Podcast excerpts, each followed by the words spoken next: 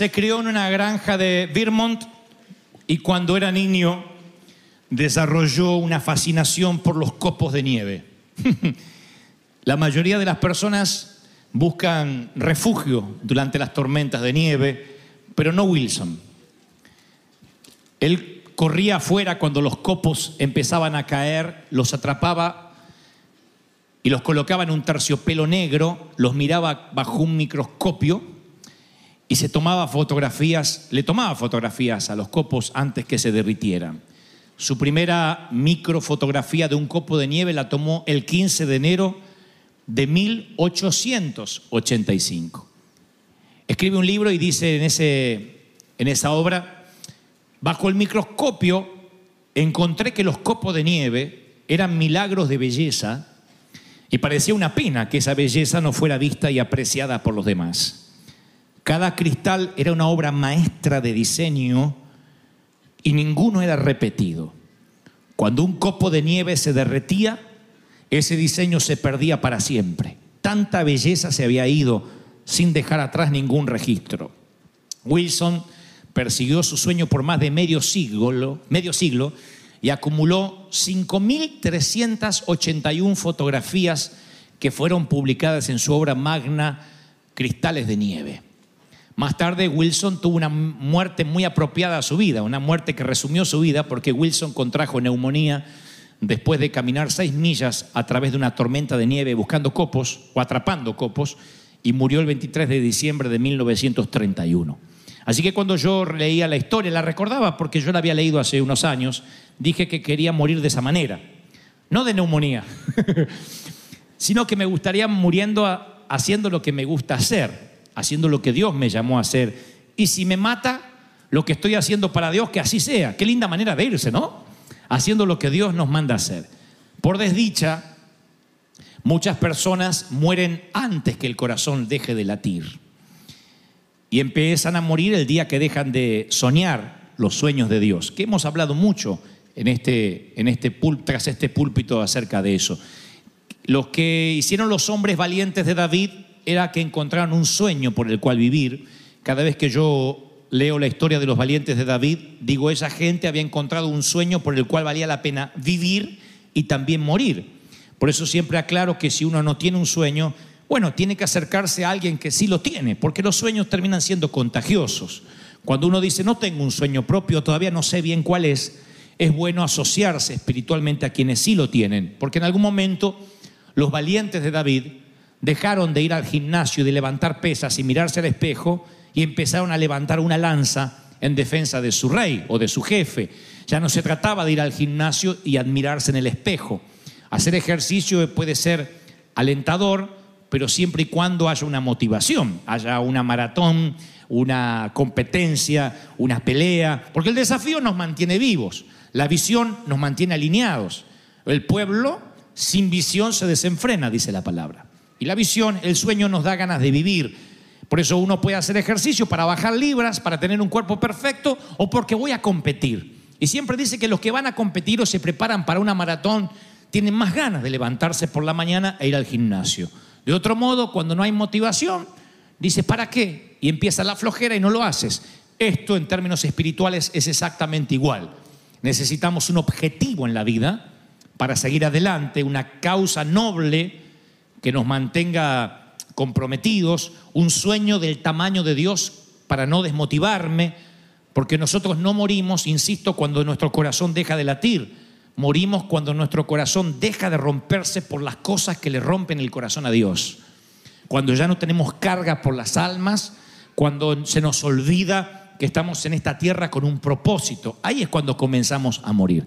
Ahora, cada vez que yo insisto sobre sueños, sobre visiones, yo recuerdo palabras de mis pastores, de mis mentores, que muchas veces en momentos de tormentas o crisis me ayudaron. Yo lo llamo esos momentos, momentos génesis, el momento de los inicios. Todo lo que vemos, lo que respiramos, lo que estamos eh, recibiendo como bendición tuvo un génesis, un inicio. En otras palabras, un sueño se implanta por el Espíritu de Dios y el resto es un efecto dominó de aquella implantación del Espíritu. Cambia la trama de tu vida para siempre. ¿Por qué les conté la historia de Wilson Bentley? Porque el momento génesis para él fue el día en que su madre, que era una maestra escolar, le regaló un microscopio, dice la historia. Y a Wilson le cantaba observar cualquier cosa y ponía todas las cosas, mosquitos, eh, hormigas bajo el microscopio, piedritas. Y como creció en una región de grandes nevadas, con un promedio anual de 3 metros de nieve, desarrolló una predilección especial por los copos de nieve. Y a los 16 años, Wilson supo que podía conectar una cámara al microscopio para tomar fotografías. Le costó un año y medio ahorrar dinero para comprarla y otro año de intentos fallidos para poder capturar su primera imagen. ¿Y qué lo mantuvo motivado a seguir capturando las imágenes de copo de nieve? Un versículo de las Escrituras. Su momento génesis fue un episodio bíblico que su madre le leyó luego de regreso del domingo del servicio dominical.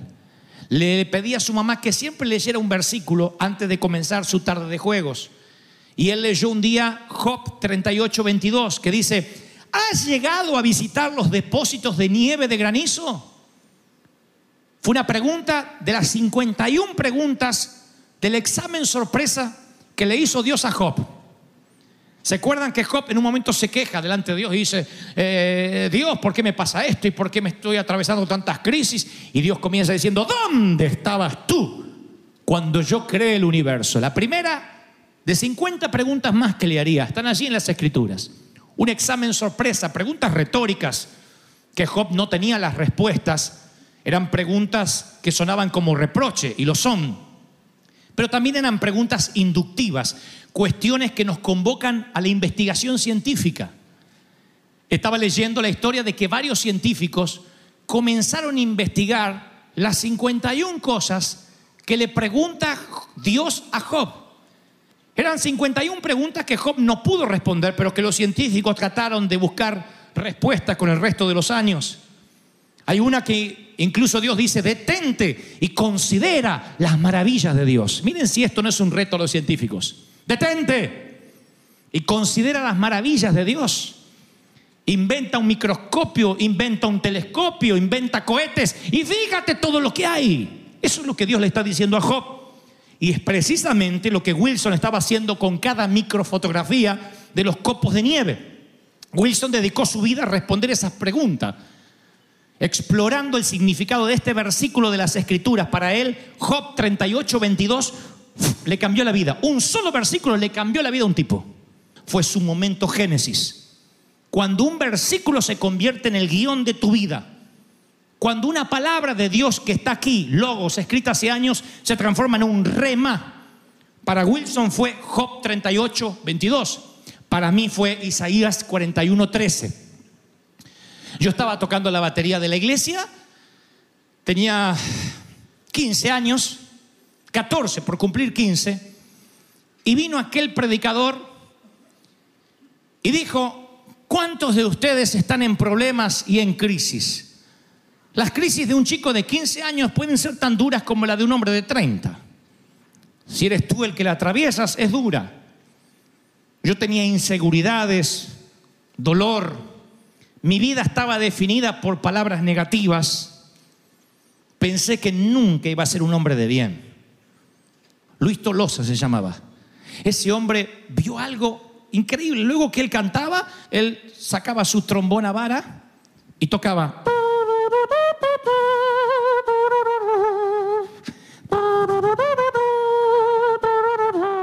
Todos mirando así el trombón ungido. Llorábamos.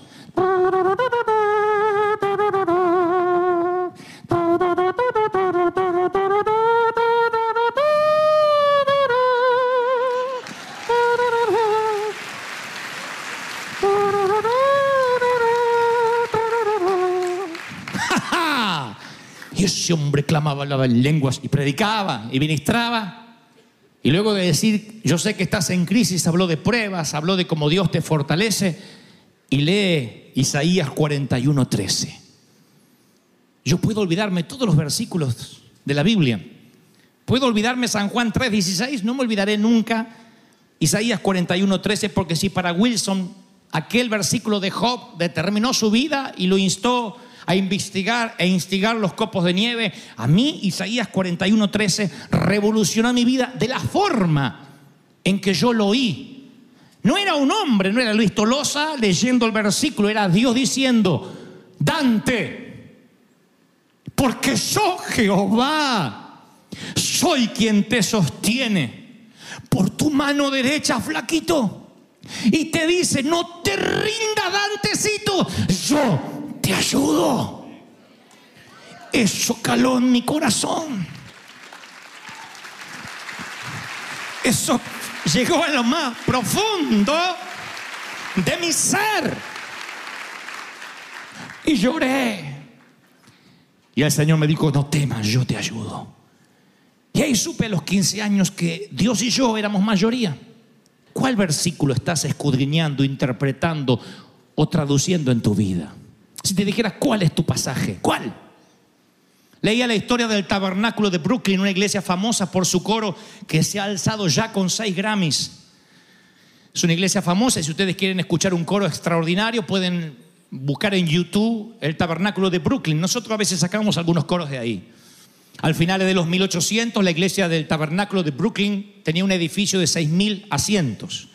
Y durante el siglo siguiente la congregación perdió el fuego, perdió el ADN de su pastor cada vez menos, cada vez menos, cada vez menos, llegó a tener 30 personas y allí fue cuando Jim Simbala se convirtió en pastor. Y él comenzó a orar y estaba haciendo tratar de girar el barco, pero nada de lo que intentaba funcionaba. Y oraba y oraba y en cierta ocasión se dio por vencido y se fue a las costas de Florida a unas vacaciones forzadas a un tiempo sabático diciendo, soy un fracaso como pastor, y allí tratando de pescar, el Señor vino a él y le dijo, si tú y tu pueblo se ponen a orar, y mi pueblo se pone a orar, perdón, y clamar en mi nombre, nunca te faltará algo fresco para predicar. Voy a suministrar todo el dinero y los recursos que se necesita. Y nunca tendrás un edificio lo suficientemente grande para contener a la multitud que voy a enviar. Así que él apostó todas sus canicas a esa promesa de Segunda Crónica 7:14. Si se humillare mi pueblo sobre el cual mi nombre es invocado, y oraren y buscaren mi rostro y se convirtieren de sus malos caminos, yo iré desde los cielos, perdonaré sus pecados y sanaré tu tierra. El momento génesis de Jim Simbala fue intentando pescar en las costas de Florida, donde a él no fue Isaías 41:13 ni el versículo de Job de Wilson, para él fue Crónica 7:14. Uf, su momento. Y a partir de allí, con un solo versículo, empezó a pastorear la iglesia más grande de los Estados Unidos de América. Dios empezó a enviar la gente y le decían, ¿cuál es su método? Si se humillara mi pueblo. Una sola palabra. A veces pensamos que tenemos que estudiar y estudiar y estudiar y prepararse intelectual y teológicamente es bueno. Pero ¿cuántos teólogos necios hay pululando por ahí? ¿Cuántos que saben tanto de Biblia y están llenos de rencor y de odio? ¿Y cuántos niños hay por allí en el Señor? Digo, aunque sean adultos en edad cronológica, que no saben mucho de Biblia, pero tienen uno, dos, tres versículos y dicen, yo lo único que sé es que Dios es amor. Y con eso predican, con eso bautizan, con eso sanan, con eso reprenden. Lo único que necesitan es un momento génesis. Alguien tiene que decirme amén. Y la puerta a mi futuro no terminó con Isaías 41:13 ni el saxo de Luis Tolosa. Un par de semanas después llegaba un barco, un transatlántico, que portaba 10.000 títulos de libros diferentes, había tocado 500 puertos y había recorrido 100 países. El barco llegó a las costas de Buenos Aires, Doulos se llamaba. Y yo le rogué a mi mamá y a mi papá que me llevaran. Yo la convencí a mamá diciendo que podíamos encontrar libros de matemáticas que me ayudaran. Y ella dijo, ok. Y fuimos. Dios iba a cambiar mi vida con un libro semi escondido en todas las estanterías. Yo primero obviamente fui al lugar de los niños, había lugares de superhéroes, lleno de libros y libros y libros. Recorría el barco Doblos y de repente hay una portada de un libro que marcaría mi destino como autor, como escritor de libros muchos años más tarde. He escrito ocho libros a la fecha y yo jamás pensé que iba a escribir, porque papá me decía que yo tenía un problemita en la cabeza. Me decía siempre, a lo mejor la cabeza no te da. Eso, ay, esa frase me da tanta bronca. Y bueno, hijo, a lo mejor la cabeza no te da. y a mí me desafiaba eso, porque yo decía, tu abuela me va a dar la cabeza, me va a dar la cabeza. Mamá decía, sí, te va a dar, hijo. Y papá decía, no. Bueno, estoy recorriendo el barco Dolos y encuentro una portada. En el libro hay un indio, un indígena colombiano, motilón. Los de Colombia saben, conocen los indios motilones. Está cruzando los dedos así. Y el título es, Por esta cruz te mataré. Bruce Olson, el autor del libro. El hombre está así, le voy a hacer la cara de la portada. Muy feo, muy feo es algo. Y bueno.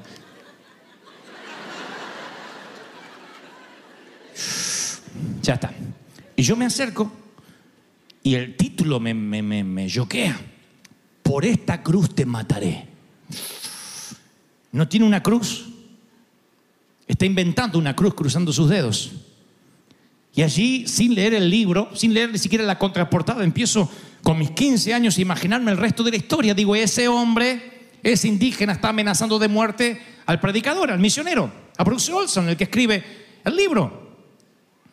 Y le está diciendo, no necesito una excusa para matarte, ni encontrarte una cruz entre tu ropa o entre tu maleta. Por esta cruz puedo matarte, tengo ese poder. ¡Wow! Ese libro se vendería por millones de copias luego con un nuevo título llamado Brusco, que era la forma que le decían a Bruce Olson los indios motilones.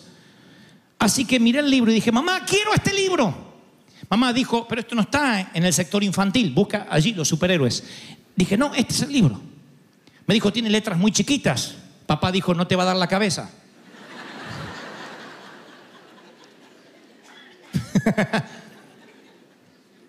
y la puerta del futuro se abrió para mí. Ese libro lo leí en dos noches. Dos noches. Un chico de 15 años leyendo un libro así. Dos noches. Sembró una semilla en mi espíritu a tres niveles de profundidad. Hablaba del evangelista, del misionero Bruce Olson, gringo, que llega entre los nativos de Colombia, los conocidos motilones, y durante semanas lo único que puede comer son gusanos.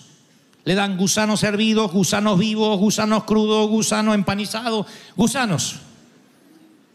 Se los sirven en una hoja, en una planta. No puede predicar porque lo acusan que si le encuentran una sola cruz, lo han de matar y entonces empieza a escribir. Y escribe un libro y empieza a narrar historias de lo que está viviendo, historias fascinantes. Historia es extraordinaria. Lo que tuvo que pasar ese hombre es increíble. El continente no lo ayudó. Quedó en medio de los motilones. Las pestes arrasaban con cientos de vidas. Y él estaba allí escribiendo. Y mientras que él escribía, yo sin querer estaba aprendiendo a escribir a redactar, a contar historias, a no redondear, a no repetir frases. Dios estaba formándome como un orador, como un predicador, en una cama, en una pequeña casa, en un verano, de allá, cuando tenía 15 años, con un libro de alguien que lo escribió sin pensar que iba a afectar colateralmente a este flaquito que alguna vez le dijeron, yo sé que estás en crisis, me lo dicen tus ojos, porque yo Jehová soy tu Dios quien se sostiene de la mano derecha y te dice, no temas, yo te ayudo.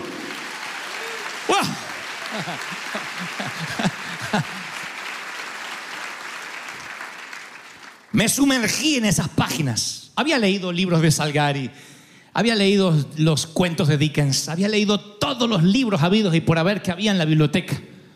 Pero ningún libro había cobrado vida como eso. Fue como meterme tras el closet en el medio de, eh, o traspasar el closet de Narnia. Se me abrió un mundo Yo conviví con los motilones, comí gusanos con él. Quisieron atraparnos, atraparnos, nos escapamos juntos. Le ayudé a Bruce Olson. Fuimos amigos. Oramos juntos por las noches. Rogamos que no nos mataran. Y se nos, tem- nos tembló la piel, se nos erizó la piel y nos corrió un frío por la espina dorsal. Cuando a la mañana siguiente uno de los caciques motilones empezó a buscar una cruz en nuestra tienda. No la encontró, él me dijo, Dante, ocúltate, no había cruces. Y entonces dijo, por esta, por esta, por esta cruz te mataré. Oh, yo dije, ay, no puedo esperar hasta el próximo capítulo. Claro que Bruce nunca me conoció, pero yo estuve en su libro. Yo caminé con él. Yo lo viví. Y Dios empezó a hablarme de una manera no convencional. Ya no necesitó un hombre portando un trombón. No necesitó un predicador. Dios habló en la quietud de mi habitación. Vine a adorar a Dios. Y dediqué mi vida a servir al Señor. Dije, Señor, te quiero servir. No sé si algún día podría hacerlo como Bruce Olson. Algún día fantaseé en hacer una película para interpretar a ese hombre. Y dije, no sé si algún día puedo hacerlo, pero quiero servirte. ¿Qué fue lo que pasó? Hoy recordaba muy temprano por la mañana aquel libro. Ya por cierto no lo tengo. Y recordaba aquel libro y dije, ¿qué fue lo que pasó? Y el Espíritu Santo me dijo, oigan, te lo voy a regalar por la misma ofrenda y a los mismos que no pusieron ofrenda hoy. El Señor me dijo, el rema, la palabra que se hace carne en ti no solo puede venir de las escrituras, sino que yo puedo hablarte con lo que quiera. Dios puede hablarte y redireccionar tu vida con un versículo bíblico o con un copo de nieve. Si prestas atención, si abres los ojos, si algún día mira las montañas de California, no sea que haya una revelación que te estás perdiendo. Algo que Dios te quiere hablar. Para eso tienes que mantenerte atento. Estar a dos centímetros del piso porque no sabes cuándo Dios te va a hablar. No sabes cuándo un hombre que porta un trombón puede mirarte a los ojos por primera vez.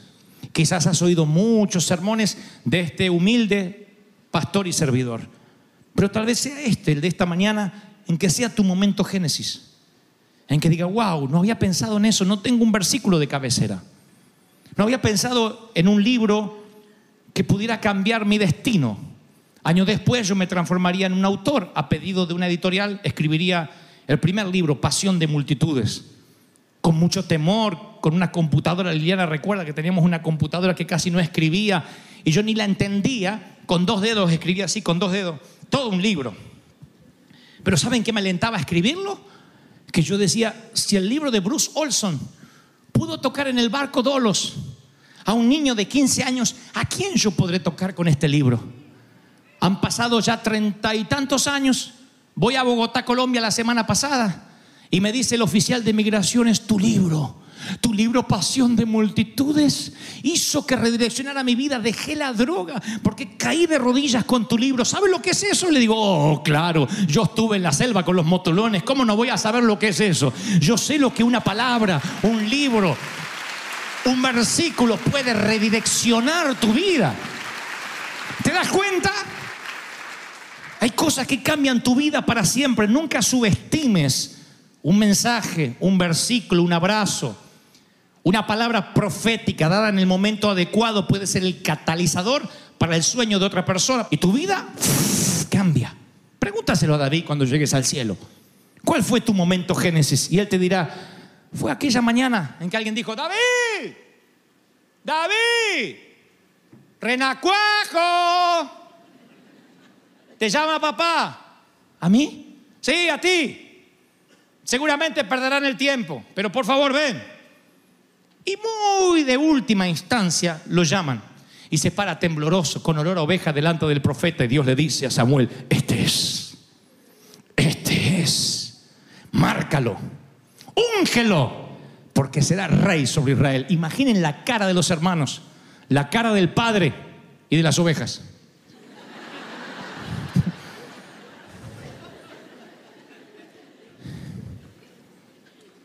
y su cambiará para siempre. ¿Quieren que les cuente qué pasó luego que el trombonista Luis Tolosa miró a mis ojos? Contaré lo que nunca conté. Yo terminé de tocar la batería y él se enojó conmigo. Dijo, tocas horrible.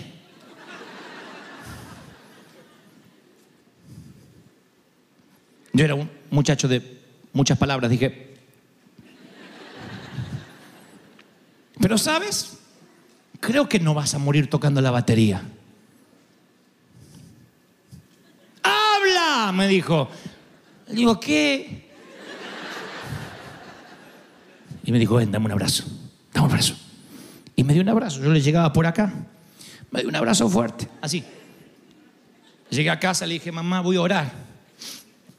Y entonces me encerré y tomé la guitarra y empecé, vine a adorar a Dios. Y abrí Isaías 41:13. He aquí yo Jehová, soy quien te sostiene con tu mano derecha. Vine a adorar. Y cantaba y lo harté a Dios con vine a adorar. Dios dijo, no me adores más o cambiame la canción. O adorame con otra cosa, ya está, ya está. Dos semanas después tenía el libro, por esta cruz te mataré mis manos. Y Dios me metía en la historia de este hombre y transformaba mi vida y me marcaría para el resto. Esos son mis momentos génesis. Tienes que tener alguno. Haya pasado hace dos años, tres, cuatro, tienes que tener un momento de tu vida ya no fue igual. Aún si no conocías a Dios. Tuvo que haber un momento donde dijiste, ¿existes? ¿Es esto la felicidad? ¿Cuál fue la pregunta que determinó el resto de lo que luego te iba a ocurrir?